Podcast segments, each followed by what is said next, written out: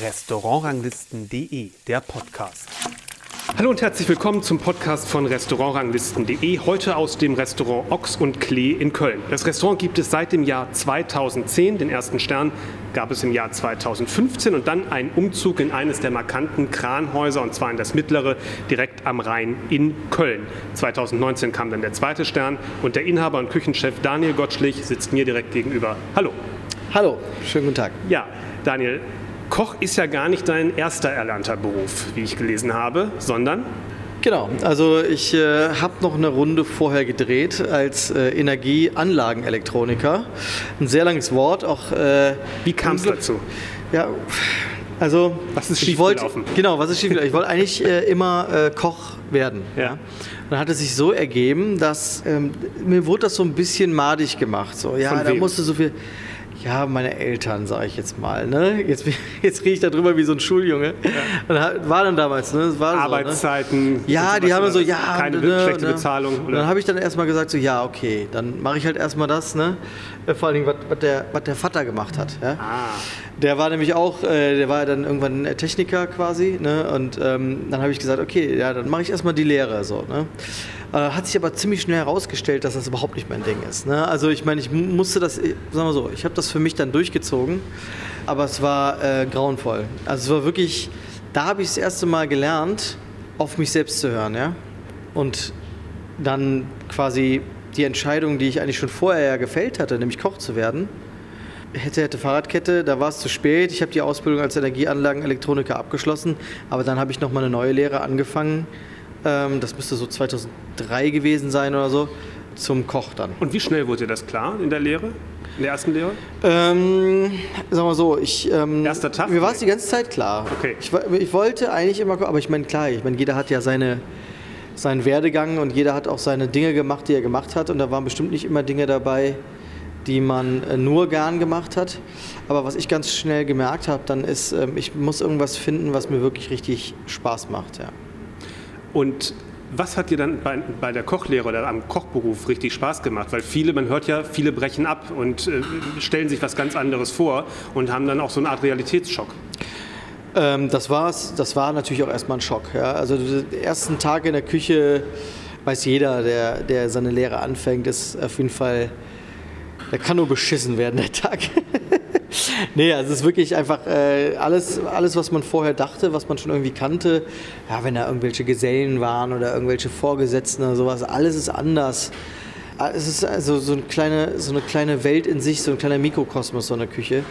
Ähm, obwohl damals da in dieser Hotelküche, wo ich gelernt habe, auf dem Petersberg, äh, fünf Sterne Grand Hotel. Äh, Bekannt ehemaliges Gästehaus der Bundesregierung, äh, also als man noch in Bonn saß. Ist genau, und Königswinter. Bekanntes Haus, ja das war tatsächlich schon, ähm, schon aufregend, damit äh, 25 Köchen da rum zu hantieren. Und natürlich ist dir nicht erstmal jeder freundlich gesonnen, sondern du bist natürlich erstmal so der kleine Furz, der erstmal gar nichts weiß.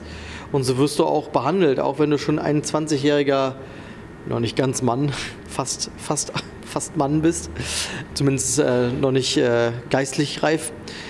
Da stehst du da erstmal und wirst einfach mal angeschrien, ja, wo du vorher denkst so, Moment mal, ich Wieso, seit wann, wieso werde ich denn angeschrien? Was soll das? Ist das in der Zukunft der Energieanlagenelektroniker anders? Ich Weil ich meine, da ist es ja auch, ist man ja auch erstmal, wenn man ja, Azubi ist, derjenige, der erstmal. Ja, ich will jetzt nicht erholen, aber es ist Industrie, ja, das ist was ganz anderes natürlich, als wenn du äh, in der Küche auf einmal anfängst. Diese Wege und das Ganze, was da passiert, das sind so andere Abläufe, alles ist so anders. Alles riecht anders, alles schmeckt anders, alles ist irgendwie neu. Und ähm, tatsächlich muss ich auch sagen, natürlich hat mich das direkt fasziniert und ab dem Zeitpunkt wusste ich natürlich auch, obwohl ich äh, bestimmt wie jeder andere auch in den ersten paar Wochen äh, erstmal ordentlich durchgerüttelt wurde, nenne ich, sage ich es einfach mal vorsichtig, ähm, war mir doch schnell klar, dass das das Richtige ist. Ja. Warum? Was hat dir, was hat dir denn gefallen? Ähm, tatsächlich das Arbeiten mit Lebensmitteln, damit fängt es an vielleicht später jetzt im Gespräch kommen wir bestimmt auch nochmal über meine tatsächlich meine so innere Intention, überhaupt auch dann gastronomisch selbstständig tätig zu werden. Aber erstmal war es tatsächlich dieses überhaupt in der Küche stehen und kochen. Ja? Damit fing es erstmal an. So. Das ist erstmal so, so die Basis und das sollte sie wahrscheinlich auch sein für jeden, der auch sich nachher selbstständig macht. Äh, jeder kennt die Geschichte auch vom Gastronom, der vielleicht auch keiner, kein richtiger ist, ja, der keine Ausbildung genossen hat, muss jetzt nicht immer schlecht sein, aber ich glaube, eine grundsolide Ausbildung für einen Koch ist ähm, definitiv wichtig. Also das Ziel Selbstständigkeit war schon von Anfang an da. Ja, es hat immer in mir geschlummert schon. Ja, es war immer so, so Träumereien von mal ein Restaurant zu besitzen, wie das sein würde, dort selber da drin zu kochen und selber Gäste zu bewirten. Ja. Dann war die Lehre irgendwann vorbei.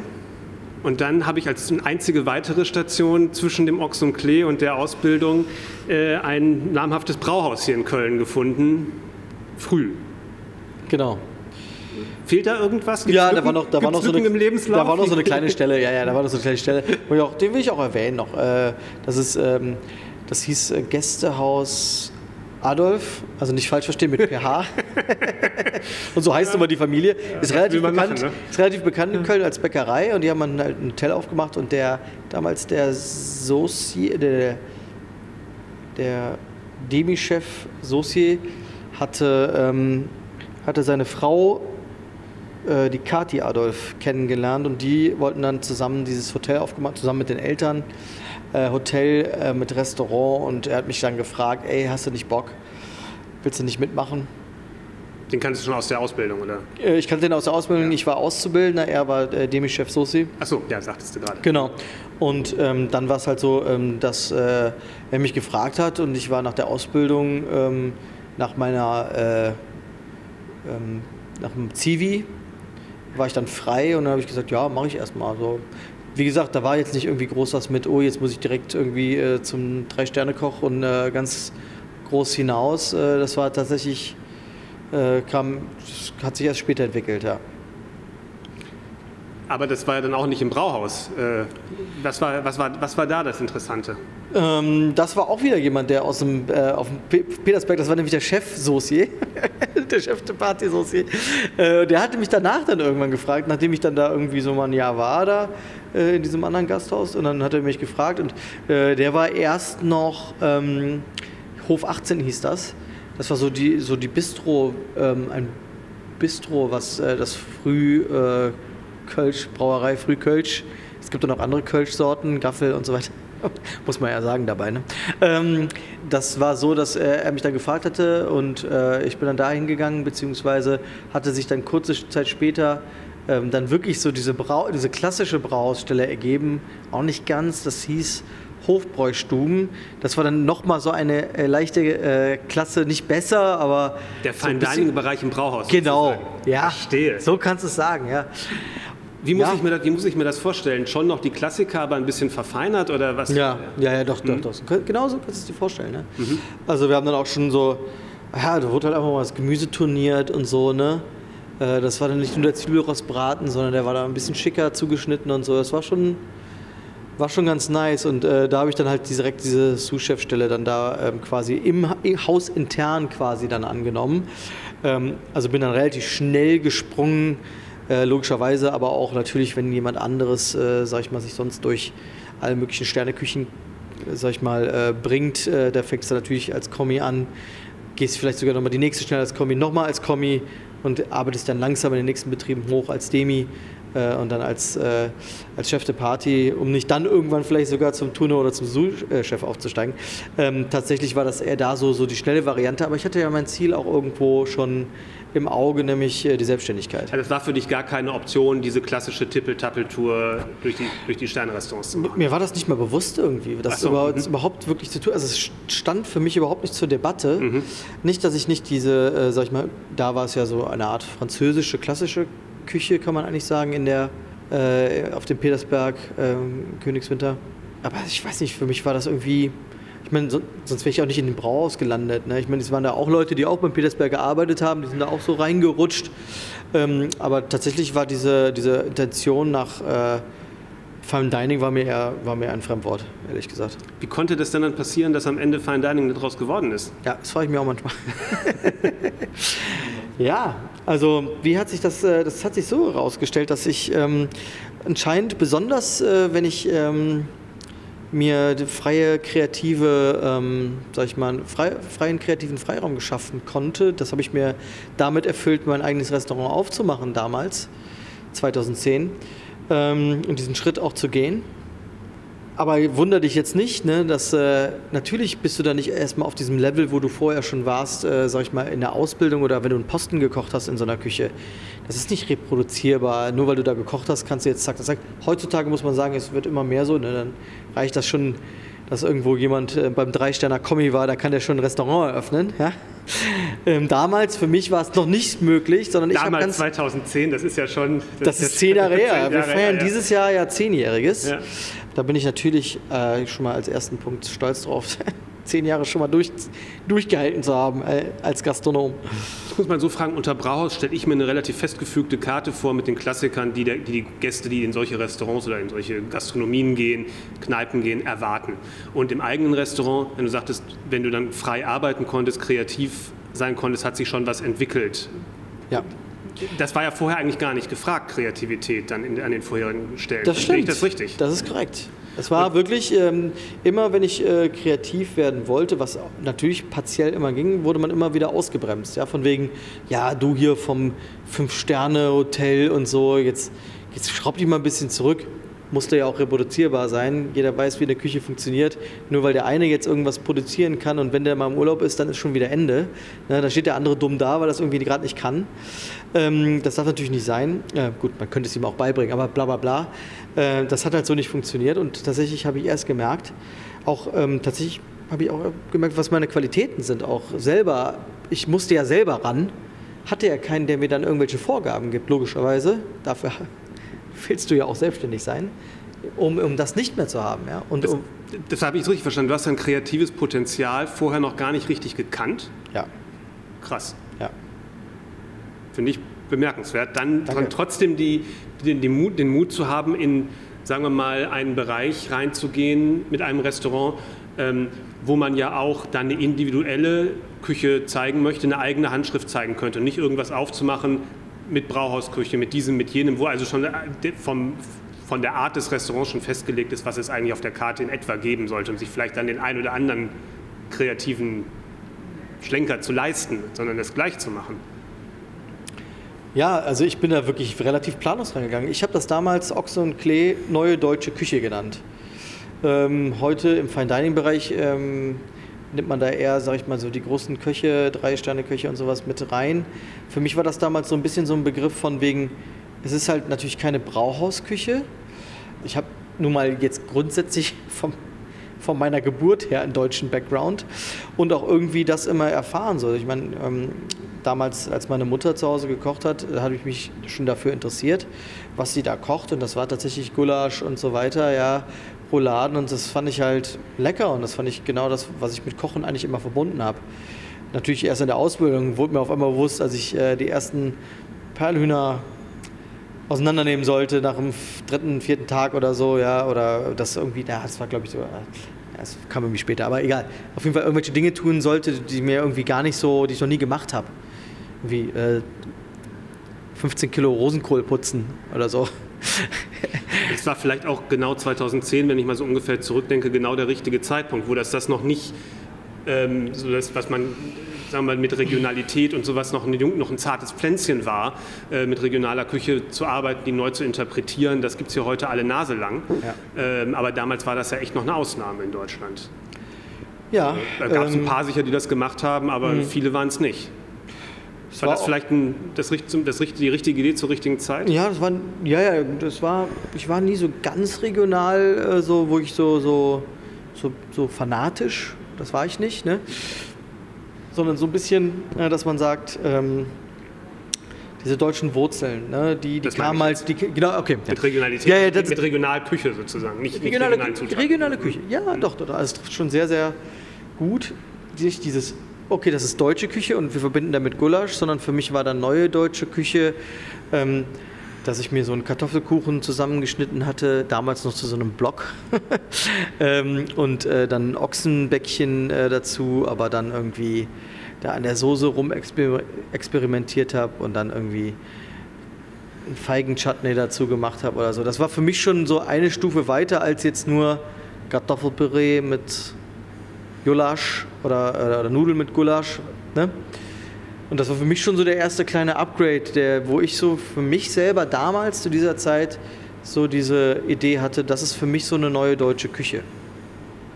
Und das hat auch gleich seinen Kunden gefunden oder war das dann am Anfang sehr schwierig? Ja, also ich sag mal so, wenn ich jetzt heute darüber nachdenke, wie blauäugig ich da rangegangen bin, ich habe wirklich von Tuten und Blasen keine Ahnung gehabt. Ich habe wirklich, also ich wusste, was ich da tue mit dem Kochen, ja, aber ich habe überhaupt keine Ahnung. Irgendwas von also äh, Betriebswirtschaftlichkeit und was ich da überhaupt wirklich tue und wie viel Geld ich eigentlich einnehmen müsste, ich wusste gar nichts. Ich habe einfach nur drauf losgemacht. Also dieser Drang irgendwie, diese Selbstständigkeit irgendwie zu durchleben, war einfach. Und ich weiß noch, ich habe dann am Anfang irgendwie so nach den ersten paar Tagen ich so mit so Geldschein rumgewedelt vor mir selber und habe gesagt, geil, bis dann die erste Steuererklärung kam. Der Klassiker eigentlich. Ne? bis dann die erste Umsatzsteuer kam. Dann dachte ich, oh, das ist ja wieder weg, das Geld. Und den Rest muss ich ja für Lebensmittel, für neue Lebensmittel. Ja. Nee, also das war schon, äh, das war schon Harakiri, muss ich sagen. Also, ähm, aber es war natürlich ähm, Step by Step. Das, ich habe das wirklich so Learning by Doing war es. Also das ist ja insofern interessant, als dass du zwar den Wunsch hattest, selbstständig zu sein von Anfang an, aber dich mit den Details dann offensichtlich gar nicht so vertraut gemacht hast. Ähm, Weil du sagtest, es war so blau. Überhaupt nicht. Ja. Null Prozent. Ich habe dann mal angefangen, dann irgendwas zu, zu kalkulieren. Das war alles, das war alles Kacke. Also es war wirklich alles, es hatte alles nichts Hand und Fuß. Das ist mir aber erst viel, viel später aufgefallen. Ähm, bis ich auf einmal dann gemerkt habe, so, ähm, ich meine, was, was, das, was du meintest gerade eben, dass ähm, ähm, es von Anfang an gut lief, ja, tat es. Ja, es lief nicht perfekt und es gab viele, viele Lücken und viele, viele Durchstrecken über diese Jahre. Ähm, ich erinnere mich noch, glaube ich, wann war denn diese, diese deutsche die deutsche Weltmeisterschaft, nee, das war die EM 2012 oder sowas. Also wir wurden 2014 Weltmeister in Brasilien. Ja, und davor die EM 2012, ja, 12, ja. die hat mich zum Beispiel richtig ruiniert, erstmal, ja. Die hat mich richtig ruiniert. Da kam wochenlang kam da keiner. Vier Wochen lang. Das war wirklich, also ich, ich dachte wirklich, es wäre das Ende. So, ja. ne? Also, und ähm, wirklich so mit den letzten Cent in der Tasche, dann äh, nach der EM, dann auf einmal kamen wieder so, lalala, kamen wieder so Leute und haben so ach, das wollen wir doch mal wieder was essen gehen. Ja? Das war schon wirklich abenteuerlich, ja. Wo war denn die Blauäugigkeit vielleicht ganz gut und wo war sie schlecht? Ähm, ich glaube, ich habe so. Weil es ist ja manchmal ja. auch Blauäugigkeit ist auch manchmal so was Unbeschwertes. Ja, das war, das war unbeschwert. Und, aber so bin ich halt auch. Ne? Also ich bin relativ unbeschwert und äh, nicht dieser Planer und dieses alles durch dreimal durchdenken, sondern ähm, bei mir ist es halt eher dieses Machen. Ja? Und einfach auch mal, einfach mal ins kalte Wasser springen. Ähm, und ich glaube, entweder man hat diese Fähigkeit, das einfach zu tun, ohne sich danach natürlich erstens Feuer verrückt zu machen, aber dann auch nachher sich über seine eigenen Fehler sowas von dermaßen aufzuregen und daran vielleicht sogar auch zu zerbrechen, ja, weil, man, weil man sagt, das kann ich mir selbst nicht verzeihen. Äh, jetzt waren da nicht so schlimme Sachen dabei, dass ich mir die selbst. Aber es waren schon viele. Also, wenn ich wirklich alles aufzählen würde, dann sitzen wir hier bis, äh, bis nächste Woche noch. Und äh, vielleicht kann ich kann sogar ein Buch drüber schreiben, wahrscheinlich. Aber es gab auch eben eine positive Seite von der Blauäugigkeit. Ja, definitiv. Ich sag mal so, also ähm, ich habe das jetzt immer so, irgendwann hatte ich mir das mal klar gemacht, warum mache ich das eigentlich? Und dann kam mir irgendwie immer wieder dieses Erlebnis, welches ich nicht hatte, in den Sinn, nämlich Restaurants, Restaurants zu besuchen. Und das kam daher, dass meine Eltern, ähm, die mögen nicht in Restaurants gehen. Das ist, ist ziemlich paradox, ja, diese Situation. Ähm, die sind einfach nicht dafür gemacht, essen zu gehen. Ja? Aber als wir dann, oder wenn wir dann mal essen gegangen sind, damals, dann war das für mich so eine andere Welt. So, und das weiß ich jetzt heute, also das weiß ich heute mehr denn je, weil dieses Feeling, das hast du bei XY gehabt, das hast du bei irgendwas gehabt, das, das prägt sich einfach sowas von ein, so dieses Wow, dieses, im Restaurant das Essen zu bekommen und der, der Kellner bedient dich und äh, es schmeckt alles so anders. Es ist nicht das, was die Mama zu Hause kocht, ja, sondern es hat irgendjemand anderes gekocht. Und selbst wenn das auch nicht da das beste Essen war, was ich da wahrscheinlich, ähm, ne, das war jetzt nicht nachhaltig das Beste. Aber allein nur die Tatsache. So. Und äh, das hat mich immer so fasziniert, dass äh, danach auch immer mehr dieser Sinn, wie unterhalte ich eigentlich die Leute? Oder was ist denn eigentlich meine richtige Intention, diesen Restaurantbetrieb, sage ich mal, auch zu entwickeln. den zu verbessern. Ja? Was steckt denn dahinter? Weil nur weil du jetzt ein Restaurant aufmachst und da neue deutsche Küche kochst, heißt das noch lange nicht, dass du dann weitergehst. Warum? Du kannst einfach ein Restaurant aufmachen und da dabei bleiben, oder? Du kannst einfach weiter kochen. Kannst du, kannst du dann bis dein Lebensende kannst du Ochsenbäckchen geschmort machen. Das ist, ist ja jetzt Problem. Mehr, das ist ja jetzt nicht mehr der Fall. Das ist ja dann Schritt für Schritt äh, vorangegangen bis zu den heutigen. Ochsenbäckchen machen wir immer noch mal zwischendurch. Ja, aber bisschen anders. Bisschen meistens. komplexer vielleicht, ja, bisschen. vermute ich mal, weil sonst ja. wären die Bewertungen ja nicht so da, wie sie da sind heutzutage ja. im Jahr 2020. Ähm, wenn wir heute bei dir essen, kriegt es ein Überraschungsmenü. Und das ist nicht nur heute da, weil wir da sind, sondern das gibt es ja immer ist sozusagen. Ne? Genau. Es, es, gibt keine, man findet keine Speisekarte im Internet, wo man vorher gucken kann, was es in etwa gibt, sondern es gibt ein Überraschungsmenü. Warum machst du das so? Ähm, also es war so, dass ähm, ich ähm, hatte von Anfang an im Mox und Klee äh, eine, erstmal ähm, eine à la carte Karte und schon von Anfang an immer ein 3, ein 4 und ein 5 Gänge Überraschungsmenü. Das war einfach damals ja auch so ein bisschen so der Trend, könnte man das so sagen. Und ähm, ich hatte das bei anderen äh, Restaurants gesehen, auch mal erlebt und fand das irgendwie eine geile Sache. Ähm, da halt nochmal immer nochmal so, so, so, eine, so einen Punkt zu setzen irgendwie. Ne? Neben dieser normalen Karte ähm, dieses Überraschungsmenü zu machen, drei, vier, fünf Gänge, war äh, super, vor allen Dingen, als ich gemerkt habe, dass die Leute immer mehr oder eigentlich immer sich auf dieses Überraschungsmenü, ähm, sag ich mal, ähm, ja, dass die darauf gehen. Ja? Gar nicht so diese einzelnen Gerichte, sondern ey, da gibt es ein Überraschungsmenü, lass mal gucken, was sich dahinter verbirgt. Macht es das nicht schwerer, ein Profil zu entwickeln? Weil die Leute gar nicht so genau wissen, was es geben könnte? Also damals zu der Zeit, irgendwas äh, Profil oder entwickeln also was hast du damals nicht war für gedacht? mich, wenn, ne, so, dann hätte ich gesagt, was, was, was wollen Sie jetzt mal genau? Was, okay. kann ich, was kann ich Ihnen bringen heute Abend? nee, also das, hätte ich, das, äh, das, das war überhaupt kein Thema. Ne? Ja. Also, äh, Und später dann? Also warum hast du dann daran festgehalten? Ich habe einfach gemerkt irgendwann, dass es ähm, einfach die beste Möglichkeit ist, irgendwie das, was ich eigentlich quasi ausdrücken möchte in der Küche, nämlich diesen, diese Experience und dieses, ähm, diesen Überraschungseffekt, der hat sich bei mir oder hat sich, hat sich einfach gezeigt, dass das bei den Gästen am besten ankam durch dieses Überraschungsmenü. Und das hat sich dann so entwickelt, dass dann irgendwann hatte ich dann so eine Speisekarte und diese Überraschungsmenüs. Drei, vier, fünf und sechs Gänge habe ich dann irgendwann gemacht. Drei, vier, fünf, sechs und sieben Gänge plus eine à la carte Karte. Dann habe ich nur ein Degustationsmenü gemacht, was irgendwie neun Gänge hatte, plus dann ein sieben Gänge oder ein acht Gänge oder neun Gänge sogar dann auch schon irgendwann. Neun Gänge Überraschungsmenü, neun Gänge Degustationsmenü. Dann habe ich irgendwann tatsächlich, das war glaube ich 2014, genau, das war irgendwann so, als die ersten Punkte mal vergeben wurden, die Gumio-Punkte, ähm, und noch vorm ersten Stern äh, dann entschieden, so, genau wieder dieses, ich springe ins kalte Wasser, weil natürlich war das damals so ein Thema, also nur auf Überraschung zu gehen, ist halt schon mutig. Ja? Nur zu sagen, ey, wir bieten was an, was du vorher nicht siehst, was du vorher gar nicht erfassen kannst, was du da kaufst. Da, aber so war ich drauf. Also bin ich auch immer noch drauf, aber so war ich zu dem Zeitpunkt drauf. Ich habe gesagt, scheiß drauf, wir machen das jetzt und wir bieten nach wie vor, wir bieten nur noch Überraschungsmenüs an. Drei bis neun Gänge. Heißt das, dass du die Karte dann auch sehr oft änderst? Jetzt heutzutage? Mhm. Ja, heutzutage ist alles anders. Okay. Früher war das so. Ja. Früher habe ich so, ähm, als ich als relativ alleine noch in der Küche stand, ähm, witzigerweise Marius, äh, jetzt äh, einer meiner Sous-Chefs, äh, hat auch mal eine Runde gedreht irgendwo und kam dann wieder hier auf Umwegen wieder zurück. Ähm, der, äh, ne, da haben wir so, äh, pf, am Anfang waren wir da äh, zwei in der Küche, zwei im Service, ne? Ein Spüler und gib ihm, ne? In der Richard-Wagner-Straße, wer das noch kennt, 26 Plätze, Max, ja, ehrlich eher so immer um die 18 bis 20, 22. Ähm, ja, und da haben wir da unser, haben wir da unser Ding gemacht. So. Aber die Frage war ja, also heute änderst du das Menü nicht mehr so häufig, oder? Pardon, ja. Ähm, damals war es noch so, dass ich äh, dementsprechend auch ein bisschen flexibler war. Also genau. wirklich so dieses, ich stehe natürlich jeden Tag diese 14 Stunden, wir haben ja noch mittags auf, ja. Also ich stehe diese 16 Stunden in der Küche oder 18, ja, äh, und äh, danach gehst du natürlich noch saufen und schläfst gar nicht mehr. Das machst du auch nicht so lange, ja, weil irgendwann musst du auch mal schlafen.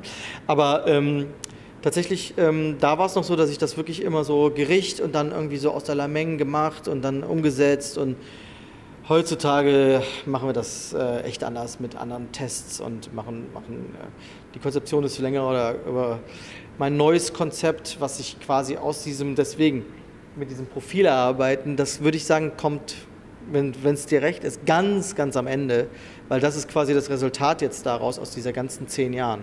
Ja. ja. Aber heutzutage ist es tatsächlich anders, wenn es darum geht, Gerichte zu ändern, ja. Das heißt aber, heute würdest du auch sagen, dass es sowas wie Signature Dishes gibt. Ja, nö, ja. Nee. Oder ist ja, ist also das dafür keine Kategorie, die für dich wichtig ist? Ja, ich habe ich hab ja mein Maggi-Ei, was es seit 2011 genau. gibt. Ähm, oft kopiert, nie erreicht. Also ich meine, ich habe das natürlich auch geklaut mit diesem aufgeschnittenen Ei. Wer hat das erste Mal gemacht? Du krass oder so? War mir zwar nicht bewusst, aber ich habe diese Eier mal irgendwann entdeckt beim namenhaften Händler, den jeder kennt in Deutschland und fand das irgendwie witzig und äh, ähm, fand diese Maggi-Ei-Idee halt witzig, weil ich fand immer Maggi in Ei ekelhaft und habe dann irgendwann gemerkt, dass es eigentlich ganz cool ist, wenn man Liebstöckel und Ei zusammenfügt, was heutzutage jeder belächelt wahrscheinlich. Aber unsere Gäste sind immer noch sehr, sehr amüsiert darüber und sehr, finden das sehr, sehr cool, wenn sie dieses Maggi-Ei, was sie tatsächlich, gerade auch Stammgäste, seit Ewigkeiten kriegen, was wir tatsächlich auch natürlich über die Jahre improved haben, ja, und das immer besser geworden ist. Das gibt es quasi bei uns ähm, als äh, Gruß aus der Küche, ja. Also im, mitten im Menü, muss ich auch dazu sagen. Ich will nicht zu viel verraten, nicht, dass äh, jemand dann nicht mehr die Überraschung erlebt, die er eigentlich haben sollte. Das Thema Profil ist dann jetzt doch zum Thema für dich geworden, dann habe ich dann dem entnommen, oder? Ähm, sagen wir mal so, also ähm, ich sag mal so, also äh, um das nochmal so ein bisschen zu erklären, also nach, bevor wir umgezogen sind, vor dreieinhalb Jahren hier in das Kranhaus, war das ein relativ kleiner Betrieb. Es hat sich irgendwann geändert dahingehend, dass äh, von vorher ähm, äh, sieben Mitarbeiter waren es auf einmal 17 auf einen Schlag. Ja. Und auf einmal als Inhaber, äh, Küchenchef und so weiter ähm, mit 17 Menschen konfrontiert zu werden, die äh, und du selber wiederum keine Ahnung da hast, wie man ein Unternehmen führt. Ja, also ich gehe da mal Step by Step ähm, ich, weiß, du willst aufs Kochen hinaus. Ähm, bitte. nee. Ähm, Darfst ja fragen, was du möchtest. Nein, nein, Gottes Willen. Also ich meine, ich will ja, nur damit sagen. Ja, ach so, was darf ich dich noch? Äh, nee, also ähm, tatsächlich war es so, dass ich erstmal wieder lernen musste und das auch mit sehr, sehr viel Dingen, die dazwischen kamen. Ähm, was heißt wiederlernen? Ich musste erstmal lernen, diese Bande äh, an, an zu führen. Ja, ich musste erstmal lernen, wie wie verhalte ich mich eigentlich als Führungskraft? Wenn du in einem kleinen Betrieb als Selbstständiger arbeitest, da brauchst du keine Riesen, also du musst natürlich etwas in dir haben, was definitiv natürlich eine Art Führung darstellt, weil sonst macht ja jeder, was er will und du bist irgendwie der Depp, ja. Aber wenn du natürlich immer im Mittelpunkt des Geschehens stehst, dann kannst du ja ganz einfach agieren, sag ich mal, ne? Dann kannst du sagen, du machst das, du machst das, du machst das. Aber delegiert mal auf einmal, wenn du 17 Mitarbeiter hast. So, das war eine ganz andere und neue Welt. Die musste ich erstmal wieder erforschen.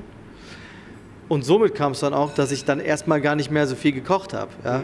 Also genau wie das jetzt auch äh, ist, aber das erkläre ich nochmal äh, ein bisschen später, wie sich das verhält.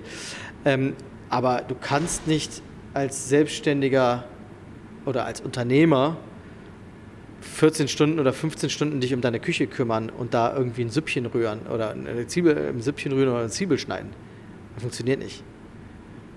Soll mir einer, soll mir einer zeigen, der das kann? Ja. Du sagtest gerade, wolltest später sagen, warum du nicht mehr so viel kochst. Dann sag's doch gleich. Achso, ja. Ähm, ja, ähm, also ich sag mal so, ähm, jetzt mittlerweile, das wäre jetzt ist ein Riesensprung wieder. Wir ja. reden ja von zehn Jahren Entwicklung. Ja. Ähm, zwischenzeitlich mal mehr und mal weniger, aber tatsächlich. Ich habe hab vielleicht gerade so ein bisschen die Timeline versucht. Ja, wir waren jetzt praktisch beim Umzug so ein bisschen. Ich habe immer dann äh, jemanden halt als Sous-Chef, dann mal als mhm. Küchenchef eingestellt, äh, letztens auch noch als, äh, als Küchenchef und die Menschen haben dann auch immer mit auch die Ochs- und Klee-Küche geprägt. Mhm.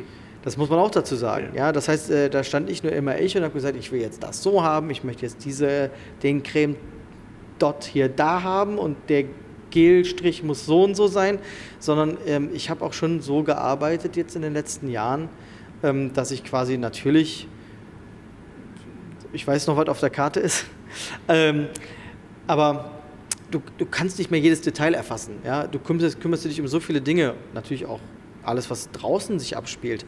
Dann unser Zweitkonzept, äh, was wir jahrelang auch gefahren haben und so weiter. Ja? Also so viele Dinge und Veranstaltungen und was weiß ich, was ich alles gemacht habe. Wie willst du das alles machen? Wie willst du deine Mitarbeiter führen und jeden Tag da 14 Stunden in der Küche stehen? Wie willst du, wie willst du das Unternehmen nach vorne bringen in der Größe? Wenn du die ganze Zeit zeigst, dem Auszubildenden zeigst, wie toll du, äh, du Brünne ausschneiden kannst. Das funktioniert so nicht. Ne? Und ähm, deswegen habe ich dann irgendwann für mich entschlossen, ähm, auch teilweise ganz, äh, dass ich äh, ja eigentlich das den anderen überlasse, ja, zu kochen und mich selber auf die Dinge, die mich betreffen, als Unternehmer halt anzugehen. So. Das heißt, du bist, bist, gar nicht so derjenige, der den Rahmen vorgibt, sondern du lässt mehr die Leute ein bisschen kommen und versuchst das zu lenken?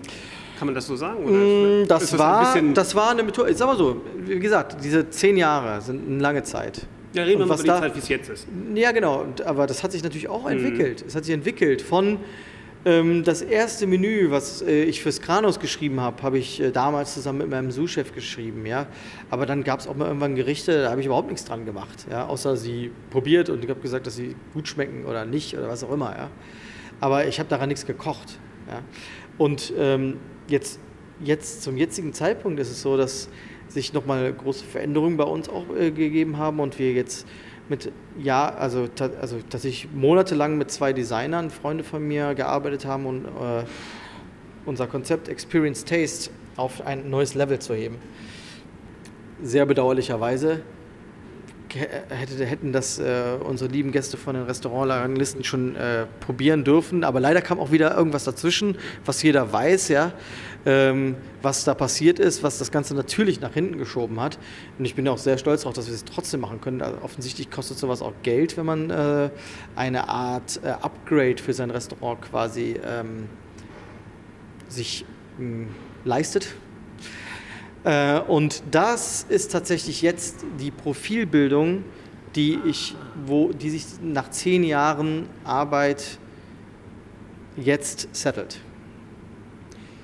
Ja, ich will noch mal kurz zurück, ja. äh, bevor wir das noch ein bisschen ausführen. Das ja. war mir, hatte ich gar nicht so richtig auf dem Zettel, um ehrlich zu sein. Okay. Äh, wusste ich so gar nicht. Aber nee. ähm, das heißt, es ist jetzt mehr so ein Zusammenspiel, äh, wo du mehr, ja, sage ich mal, im unternehmerischen Bereich tätig bist und dich gar nicht so um die Details in der Küche kümmerst und um manche Details kümmerst du dich dann schon? Oder wie ist das so fest organisiert oder ist es ein bisschen fließend? Also ähm, es gab so äh, letztendlich auch ein paar Veränderungen wieder und äh, für mich ist das immer so eine, so eine Sache, ähm, das ist progressiv. Ja, das ändert sich immer wieder. Ja, nur weil ich eine Zeit lang, wenn ich zum Beispiel ähm, lange in so einem Veranstaltungszeitraum bin, äh, wie jetzt zum Beispiel mit die Fine Food Days in Köln letztes Jahr organisiert zu haben und da große Veranstaltungen gemacht habe, dann stehe ich da nicht drin, ja, äh, und dann mache ich da auch nichts. Aber wenn ich irgendwie gerade äh, inspiriert bin und sage, ich möchte gerne so ein Produkt XY haben, dann suche ich mir das Produkt auch selber raus und sage, ey, lass uns das doch mal ausprobieren und so weiter und so weiter. Ja? Das ist sehr progressiv, was da passiert. Ähm, und jetzt ist auch wieder so ein Zeitpunkt, wo wir jetzt quasi auch unser neues Konzept, ähm, was eigentlich schon die ganze Zeit sich ähm, über die letzten Jahre quasi so geformt hat. Jetzt ist auch wieder die Zeit, da mehr, sag ich mal, Input zu geben, da anzugreifen, da auch jede Nuance auch wieder mal so anzufassen. So, das aber wie gesagt, das kann sich auch in den nächsten Monaten wieder so ändern. Ähm, da stehen einige Dinge an, die ich auch noch äh, in Zukunft machen werde, die auch, auch definitiv auch stattfinden, die neben dem Ochs und Klee passieren, sei es medial und sei es auch äh, in neuen Projekten. Die sind nur alle geheim. Aber ähm, es wird passieren. Das, sind also, also das ist jetzt keine Frage mehr, ob das passiert, sondern es wird passieren. Und da offensichtlich, wenn du nicht ein Koch bist, der tatsächlich solche Nebentätigkeiten als Selbstständiger zum Beispiel nicht macht, der gerne nur in seinem Betrieb aufhält, ähm, dann ist das die eine Sache. Aber wenn du natürlich nach draußen willst, äh, weiterhin organisieren, neue Projekte angehen willst, medial auftreten möchtest und sowas, dann offensichtlich kannst du zu diesem Zeitpunkt nicht in der Küche stehen und du kannst auch nicht äh, jeden Fisch kontrollieren, auch die äh, naja, auch die Entwicklungsarbeit dann die Kiemen schön rot sind. Ja? Äh, ja? dann machen. Also das heißt, man muss sich dann ja schon ein bisschen vom Koch-Ego auch ein bisschen zurücknehmen. Ja, das ist der erste Schritt. Äh, das ist der erste Schritt zur Besserung als, als, als Chefkoch. Ja? ja. Warum? Ist das der erste ähm, Schritt zur Besserung? Ja, wir sind so die kleine, ähm, ich weiß nicht, wir sind so eine, so diese, diese die Köche oder auch gerade die, die, die Chefköche, wie sie da alle sind. Ähm, ich glaube, wir sind so eine kleine Welt für, für uns selber oder so eine eigene, so eine eigene Brut, würde ich das mal nennen, ja. Und ähm, jeder ist so ein bisschen egomanisch veranlagt. Ja? Jeder will immer so, das ist meins, das ist mein Gericht, das habe ich gekocht, ja, und so bla bla bla. Äh, mir ging das schon ziemlich früh auf den Sack über, über mich selber. Warum kann ich denn nicht mal auch in anderen auch mal was machen lassen, ohne direkt irgendwie so als, äh, oh, der kann nichts der lässt einen anderen kochen und so, weißt du? Ja, da sind doch, da sind zehn Leute in der Küche, die wollen auch was machen. Die wollen nicht nur irgendwie Scheiße nachkochen. Jetzt machst du das so, du machst das so, das ist meine Küche. Du willst auch selber als Mitarbeiter, das ist auch, finde ich, die Kunst, das habe ich lange für gebraucht. Ähm, wenn du jetzt ein Unternehmen XY hast, egal in welchem Unternehmen, der Chef, der die ganze Zeit immer von oben herab, die die Scheiße hinlegt, hier, das ist deine Aufgabe, du Trottel, ja, mach mal hier, ja, das sind die, die haben keinen Erfolg. Da hm. gehen die Mitarbeiter, ja, die sind unzufrieden. Und die Kunst ist es tatsächlich, alle so einzubetten, natürlich alle in ihren Kompetenzen, dass sie auch erst natürlich das Richtige tun, aber auch mitpartizipieren an der Sache, ja, und nicht irgendwie nur so die Trottel in der dritten Reihe sind. Ja. Der Laden läuft am besten, wenn der Chef nicht da ist. Ja, ich meine, ich habe das tatsächlich auch teilweise so, dass ich, dass ich sage, ich muss halt nicht da sein, mhm. aber das ist ein eigener Anspruch an mich selber, dass ich sage, ey, wenn ich es nicht geschafft habe, ein Unternehmen in zehn Jahren dahin zu bringen, dass wenn ich mal einen Tag nicht da bin, die ganze Bude, die ganze Bude zusammenbricht, ja, da gibt es, ich sag mal so, da gibt es verschiedene Lager, ja, die sagen, also der Chefkoch, der muss immer da sein. Also wenn der nicht da ist, ja, dann schmeckt es aber nicht. So, und das sind solche veralterten Denkweisen auch teilweise, was völliger Bullshit ist. Wenn du dann, wenn du jetzt, ich sag jetzt hier du, Gastronom oder Chefkoch XY, deinen Laden so organisierst, dass wenn du nicht da bist, ja, dass, das dann, dass dann nichts mehr läuft. Deswegen sage ich mit dieser äh, erste, äh, der erste Weg zur Besserung, ja, genau, dann hast du, dann, ich meine, vielleicht hat derjenige gar nicht ein Problem, sondern hat Vielleicht hat er ein Ego-Problem, ja, dass er das nicht kann. Ja, ja, aber für mich ist das. wird dann immer vorgeschoben, dass es vermeintlich immer die Gäste so wünschten was vielleicht auch nicht, nicht wirklich so ist. Also ganz ehrlich, na, das glaube ich nicht. Ich war öfters mal nicht da und wir haben trotzdem alle ganz, ganz, wir haben ganz zufriedene Gäste gehabt dann, als ich nicht da war. Also kann ich ja darauf stolz sein, dass ich meine Küche so organisiert habe, dass ich nicht jeden Tag, jede Sekunde, 14 Stunden wie früher, sechs Jahre lang, jeden Kacktag da drin stehen muss und mich da im Kreis drehe. Ja? Und draußen läuft die Welt an mir vorbei. Ja? So, jetzt bin ich aber noch gespannt auf das neue Konzept. Was ja. steckt dahinter? Also, ähm, ich habe irgendwann angefangen, mir zu überlegen, ähm, wie schaffe ich das als Koch, mein eigenes Profil zu schleifen. Jetzt kommt nämlich genau dieser Punkt. Und obwohl ich so pragmatisch bin in dieser, ähm, in dieser Entwicklung, nämlich auch zum Beispiel andere mal ranzulassen als Chefkoch, um dann einfach auch wieder alles weil es sich so ergibt, wieder sein zu lassen und wieder was ganz Neues anzufangen und so weiter. Offensichtlich kann man auch so trotzdem ein- und zwei Sterne kochen, wo man so drauf ist. Also man muss nicht diese klassische, ich habe meine Linie und ich mache das genauso, wie ich das mache, weil sonst, äh, ne? Ähm, es hat sich eher durch diese ganzen Einflüsse und durch diese ganzen Menschen, die mit mir zusammengearbeitet haben, hat sich irgendwann ergeben, für mich selber, ey, für mich dieses Experience. Und, dieses, und ich habe das dann irgendwann geformt zu Experience Taste ja, so nennen wir das Menü auch schon seit längerem. Ähm, also den Geschmack erleben. Ja? Also, und besonders geht es mir um diese Experience, habe ich eben eingangs oder äh, am Anfang oder vorhin äh, erzählt, dass dieses Experience, was mir so wichtig war als Kind im Restaurant, das möchte ich quasi vermitteln. Ja? das, das, ist, schon mal einen Schritt weiter gedacht, als ich koche hier ein geiles Gericht, ey. Ne, das muss richtig lecker sein, ne? oder es muss das und jenes können, sondern mir geht es erstmal um den Gast. Ja? Mir geht es nicht um, mein, um mich selber, wie geil ich kochen kann, ja? sondern mir geht es um den Gast, wie geil der durch diesen Abend geführt wird, was der erlebt. So, das war schon mal der erste Schritt mhm. zur zweiten Besserung, nämlich überhaupt erstmal eine so eine Art ähm, Sinn dahinter zu sehen, weiter, weiter, weitergeführt, außer ich möchte gerne einen eigenen Laden haben, ich möchte gerne meine eigenen Sachen kochen, ich möchte gerne ein Team haben, ich möchte gerne weiterhin Erfolg haben. So, was kommt denn danach? So, ja? Und das ist, war das, was ich erstmal gefunden habe, was, wo ich sage, das möchte ich erstmal, das, das, das ist doch erstmal die Basis, dass ich erstmal weiß, was, was mache ich hier überhaupt. Dann ging es dahin zu überlegen, okay, ähm, wenn du doch jemandem eine Experience bieten willst, jetzt gibt es ja eine Million Möglichkeiten, offensichtlich gibt es sehr viele Restaurants, die sehr viel Experience bieten, aber wie schaffst du es dann irgendwie deine eigene zu formen? Und das fing damit an, wir haben immer Appetizer gehabt. Ähm, und das kennt jeder, du hast Appetizer, die sind irgendwie irgendwas. Also im besten Fall sind sie irgendwas, äh, was du als Thema ergreifst, als Koch oder irgendwie, keine Ahnung, deine Handschrift nochmal widerspiegelt oder was weiß ich was. Ähm, in unserem Fall ist es so mit dieser Handschrift oder mit dieser, mit dieser Art von Idee, nämlich geht um die sechs Geschmackssinne. Eigentlich offiziell wissen natürlich alle, gibt es fünf. Ähm, sauer, süß, salzig, ähm, bitter, bitter, Umami. Mhm. Umami Punkt wären ja. fünf und wir nehmen noch Fett mit dazu äh, immer noch kontrovers diskutiert, ob Fett wirklich die sechste Geschmacksqualität ist. Ähm, für uns ist es sie definitiv und wir servieren sie auch.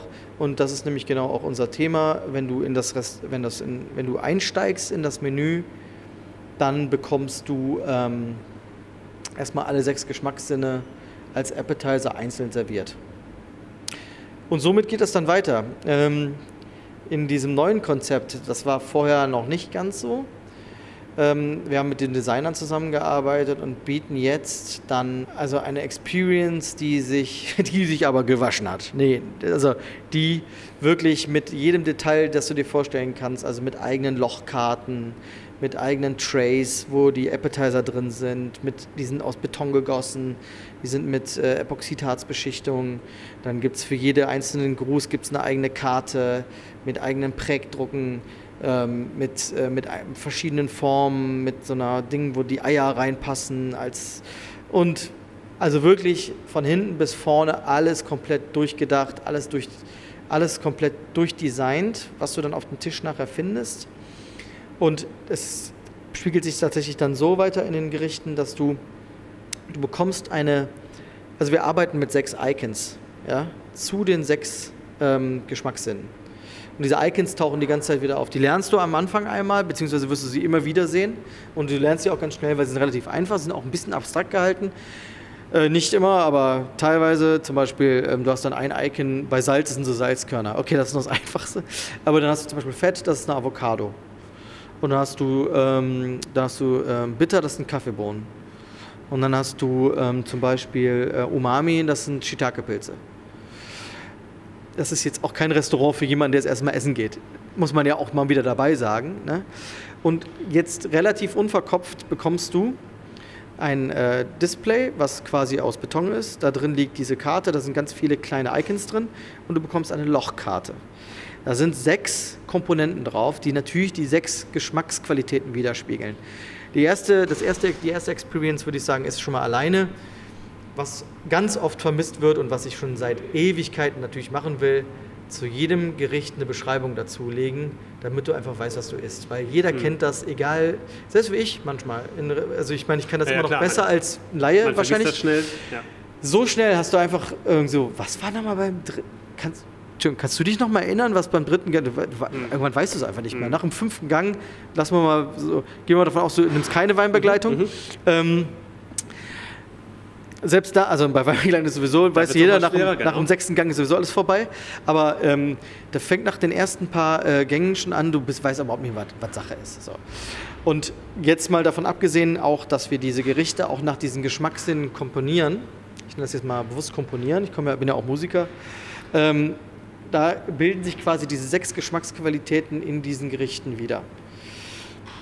Es ist keine einfache, kein einfaches Unterfangen, weil du natürlich auch eine Art ja, du brauchst so sowas wie so ein Protokoll, das ist eigentlich ein Protokoll, mehr oder weniger, wonach du arbeitest. Auch ganz schön, um, wenn du mal nicht ähm, da bist und auch mal sagst, ey, mach doch mal ein Gericht, dann kannst du auch mal nach diesen sechs Geschmackssinnen erstmal gehen, Komponenten herstellen äh, und diese erstmal versuchen in den Einklang zu bringen. Aber ich schweife ab, kommen wir wieder zu dieser Karte.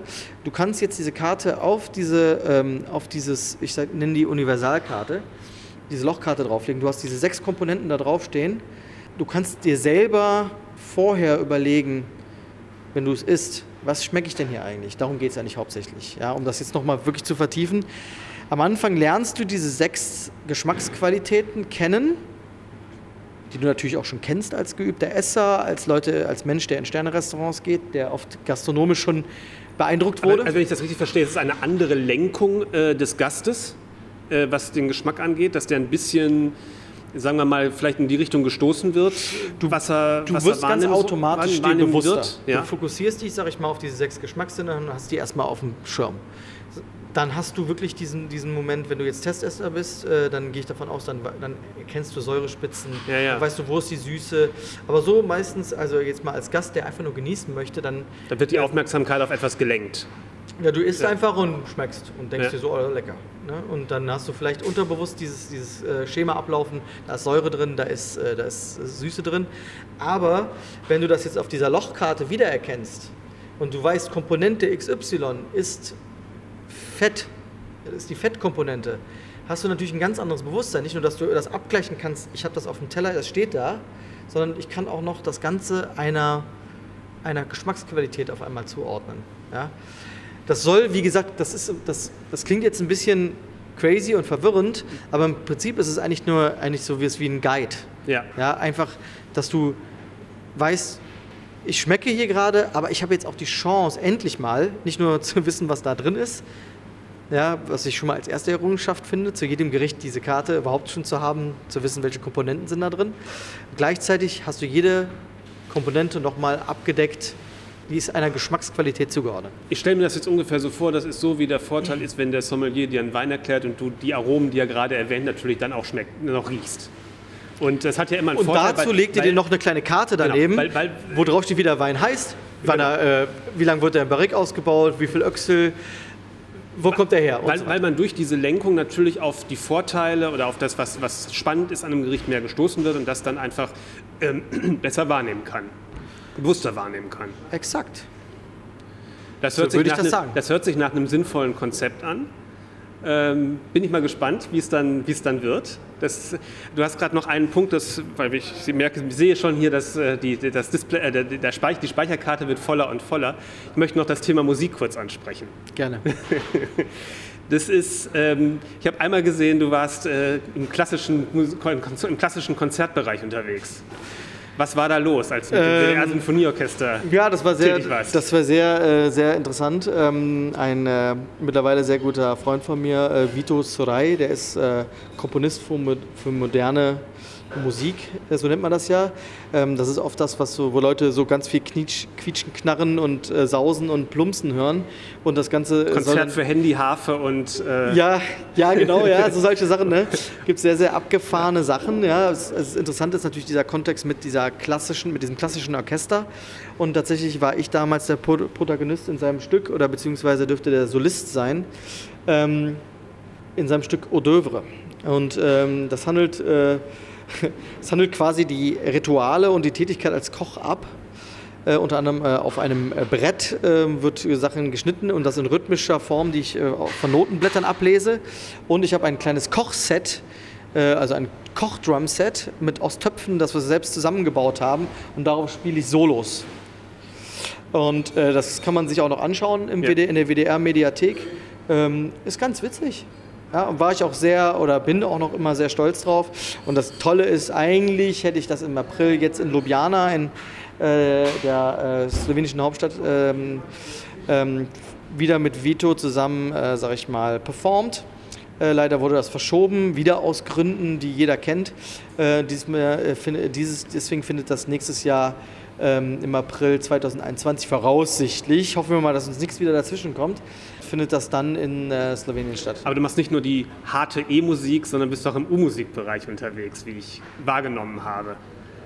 Im U? U-Musik, also Unterhaltungsmusik. Unterhaltungsmusik, sorry. ähm, Man sagt ja E und U äh, in Echt? Musik. Ja, ja, ja. ja, ja. Ich dachte jetzt gerade Elektro Nee, das E ernst U. und U für Unterhaltung. Ach nee, wirklich? Ja, ja. Das gibt's? Okay. Ja. Das wusste ich nicht. Wieder was gelernt. Ähm, nee, also ähm, tatsächlich was, ähm, ist es so, dass ich, also, also ja, ich sag, man sagt nee und meint ja, ne? Witzig. Ja, ja. Äh, ich sag ja. Äh, ich habe, ähm, ich spiele in einer Band, nicht, sie gehört mir nicht. Ähm, sie ist von einem sehr guten Freund von mir Und äh, es ist witzig, weil sie ist eine kleine Gastronomen-Band. Dimi, äh, tatsächlich der, der Leadsänger, ist der einzige, der nicht Gastronom ist, aber der ist äh, Foodfotograf und äh, auch ein sehr erfolgreicher, macht sehr viele Gastronomen hier aus Köln und Umgebung, macht Social Media und so weiter. Aber die anderen, die mit in der Band sind, also erstmal noch, die Band heißt äh, The Phillies. Äh, kann man auch bei Spotify hören, folgt uns auf Instagram. Viel wichtiger als Ochs und Klee oder. Ja, ja, ja, genau. nein, nein, folgt uns auf Instagram. Äh, F-I-L-L. Also wie, wie äh, französisch Mädchen sozusagen. Ja, genau, wie französisch Mädchen, genau. Ähm, äh, ist Indie-Rock und ich spiele Schlagzeug. Der Markus Klaas, äh, ehemaliger Restaurantleiter im Wernickehof, leider nicht mehr da, aber das wissen wir alle, zumindest alle, die aus der Community sind. Arbeitet, glaube ich, gerade im Tantris. Darf ich das sagen? Ich weiß. Habe ich, ja, das habe ich bei diesem Instagram auch gesehen. Ja, arbeitet im Tantris. Äh, gerade ähm, der spielt Gitarre und ist auch mit ähm, Songwriting sehr viel involviert, mit dem Dimi zusammen. Ähm, die kümmern sich da sehr stark drum, ganz vorne an der Front. Und am Bass, die Rhythm Section bild, bildet äh, weiterhin mit der Justin Leone, allseits bekannt als ja, früherer Sommelier als, als, als, als, äh, früherer Sommelier im Tantris, beziehungsweise Autor und äh, auch sonst äh, als äh, alter Rocker. Wie spielte denn da zusammen? Weil die sind und ja nun alle in München. Alt meine ich jetzt gar nicht so. Sorry, Justin. Wie machen wir das? Das kann man ähm, ja bei Zoom schlecht machen mit Musik. Wir machen das so, dass wir ähm, dadurch auch, dass wir alle ein bisschen flexibel sind. Dimi ist selbstständig, äh, ich bin, äh, wie gesagt, ja auch so, dass ich auch sagen kann, ich könnte jetzt auch mal weg. Ja? Äh, und so schaffen wir das. Oder jetzt morgen ist mein freier Tag, dann machen wir eine Songwriting-Session. Mhm. Äh, das funktioniert. Und wir fahren runter nach München, wir haben da schon ein Konzert gespielt. Ähm, es geht jetzt immer weiter. Und, Aber eure äh, Konzerte sind halt dann immer montags oder so. Ja, immer Sonntag, montags. tatsächlich würden wir wirklich, werden, wir werden wirklich, die also große wir, Tour, das ist die ersten zwei Konzerte werden wir tatsächlich in Köln und München machen. Natürlich äh, einmal, weil Dimi und ich hier aus Köln kommen und ähm, Justin und Markus aus München. Ähm, wir werden einmal in Köln spielen, einmal in München spielen. Und das natürlich einmal an einem Sonntag und einmal am Montag, ist schon mal klar. Ne? Einfach weil Gastro, ne? Ähm, aber ähm, wer sich das anhört, der wird auch ganz schnell merken, das ist jetzt kein Larifari. Deswegen, ich würde es tatsächlich eher als E-Musik. Äh, ähm, Nein, was ich meine. betrieben. Es ist, es, ist, es ist wirklich, also es ist ernsthaft betrieben, es ist ernst gemeint, es ist tatsächlich mehr als ein Hobby. Das merkt man, wenn man sich die Videos anguckt, auf jeden Fall. Ich verstehe nicht viel von Musik, aber äh, als Schlagzeuger muss man ja irgendwie sowas wie Rhythmusgefühl haben. Gehe ich mal von aus. Man sollte. man sollte, ja. Gibt es irgendwas, ähm, wo das von Vorteil ist in der Küchenwelt? Ähm, vor allem, wenn man als Kochperformer in einer äh, E. in einer ernsthaften Küche. In einer ernsthaften. Nein, also. Ähm, Nee, Oder ist es eher nach der nicht. Arbeit, um ein bisschen Stress abzubauen? Ja, also es gibt keinen direkten, äh, es gibt keinen direkten Link. Ne? Also ähm, Musik ist tatsächlich etwas, was, denke ich, äh, einfach ähm, mich schon immer sehr, sehr stark geprägt hat. Äh, ich spiele wirklich schon seit 20 Jahren Schlagzeug. Das noch weit äh, wahrscheinlich vorm Kochen mehr oder weniger. Also nicht von der Begeisterung des Kochen, auch nicht von der Begeisterung der, äh, des, des Unterhaltenwerdens in Gastronomien oder in, in Restaurants, sondern ähm, eher, ähm, ja, es ist, ein, es ist ein schöner Ausgleich. Ich glaube, es, es, ist ein Hilft tolles, wahrscheinlich, den Kopf mal frei zu bekommen. Es ist ein tolles Hobby und vor allem auch äh, in der Band zu sein. Das ist ein sehr, sehr starker Zusammenhalt. Da kommen wir dann vielleicht eher schon in die Richtung, äh, wenn du deine eigenen Instrumente spielst. Das muss jeder, jeder muss das perfekt beherrschen. Sobald du ein Glied hast, das ist wie in der Küche, sobald du ein Glied hast, was schwach ist, ja, was, seine, seinen was nicht gelernt hat, ja, was, sein, was, was nicht geübt hat, ja, sein Part. Ja, das merkst du ganz schnell in der Gesamtkomposition. Ja, und darauf kannst du es natürlich wiederum, kannst du wieder die Brücke schlagen.